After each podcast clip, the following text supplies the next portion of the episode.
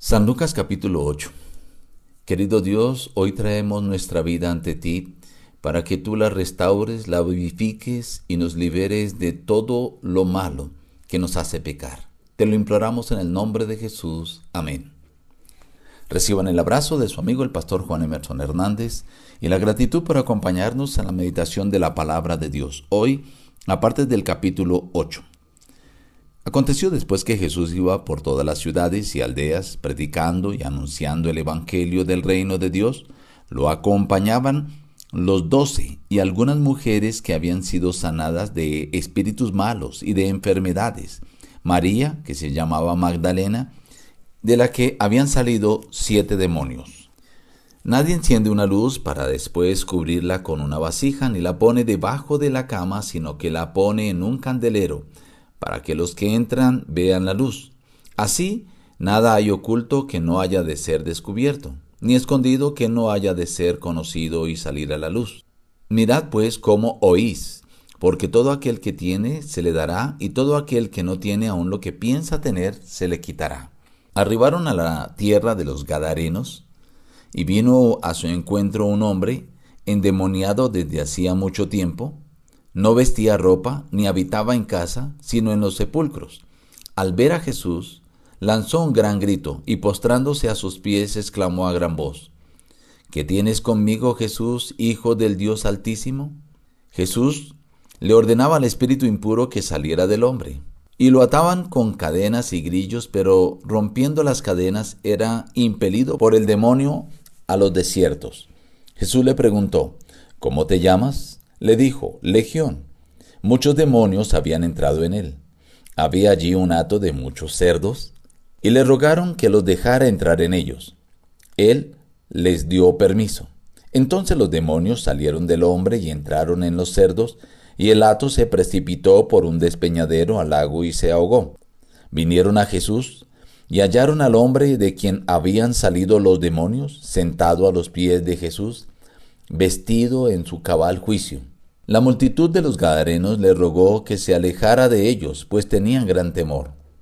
El hombre, de quien habían salido los demonios, le rogaba que lo dejara quedarse con él, pero Jesús lo despidió diciendo, Vuélvete a tu casa y cuenta cuán grandes cosas ha hecho Dios contigo.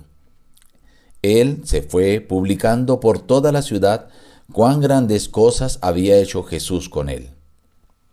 Llegó un hombre llamado Jairo, que era un alto dignatario de la sinagoga, postrándose a los pies de Jesús le rogaba que entrara en su casa, porque tenía una hija única, como de doce años, que se estaba muriendo.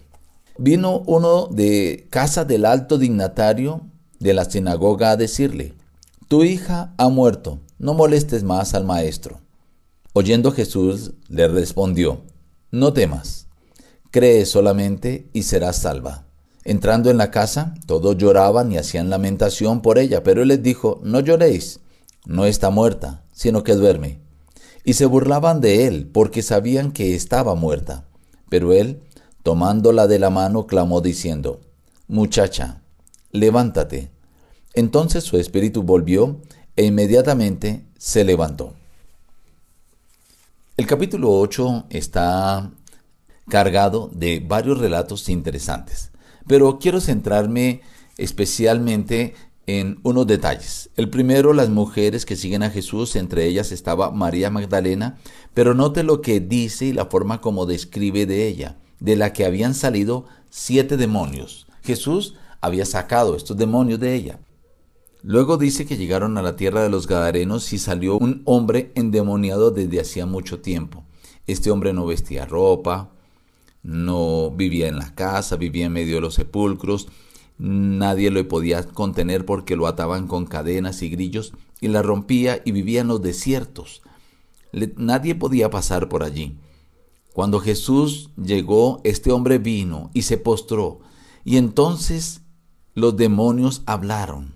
¿Qué tienes conmigo, Jesús, Hijo del Dios Altísimo? Jesús le pregunta, ¿cómo te llamas?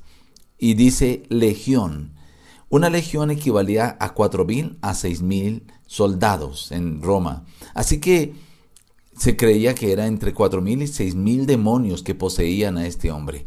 Jesús les ordenó que salieran de él, pero ellos dijeron que le permitieran ir a un hato de cerdos que había allí cerca. Jesús se lo permitió, salieron del hombre, se metieron en los cerdos, y los cerdos se precipitaron por un despeñadero y se ahogaron. Cuando la gente de Gadara vino a ver lo que sucedía, vieron a aquel hombre sentado a los pies de Jesús, vestido en su cabal juicio. Pero en vez de alegrarse, le pidieron a Jesús que se fuera, dice, porque tuvieron gran temor. Aquel hombre que había sido endemoniado le pedía a Jesús que le dejara ir con él, pero Jesús le asignó una tarea que él la cumplió muy bien en la ciudad.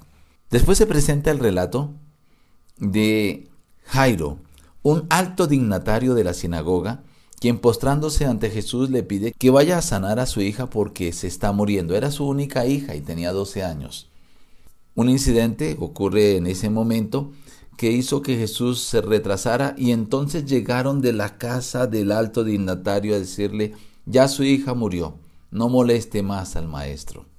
Pero maravillosas las palabras de Jesús que alcanzó a escuchar esta razón. Y le dice a Jairo, no temas, cree solamente y serás salva. Y cuando llegó a la casa, en efecto el Señor Jesús restauró, resucitó a aquella niña. Estimado amigo, hoy el enemigo, Satanás, quiere molestarte. Seas hombre o mujer, como en el caso de María Magdalena, como en el caso de aquel endemoniado de Gadara, o como en el caso de aquella niña que había muerto, el enemigo quiere molestarte con enfermedad, con epidemias o llevándole a la muerte a ti o a algún familiar. Pero hoy el Señor Jesús te dice, cree solamente y serás salva.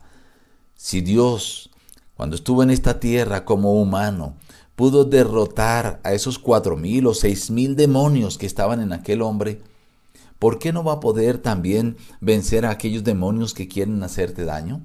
Él lo puede hacer. ¿Qué necesitas hacer? Hoy llévale tu vida a Jesús.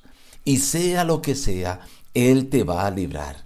Y estés en la condición que estés, Él te va a restaurar. Reavivará tu vida de tal manera que podrás volver a disfrutar ante la presencia de Dios.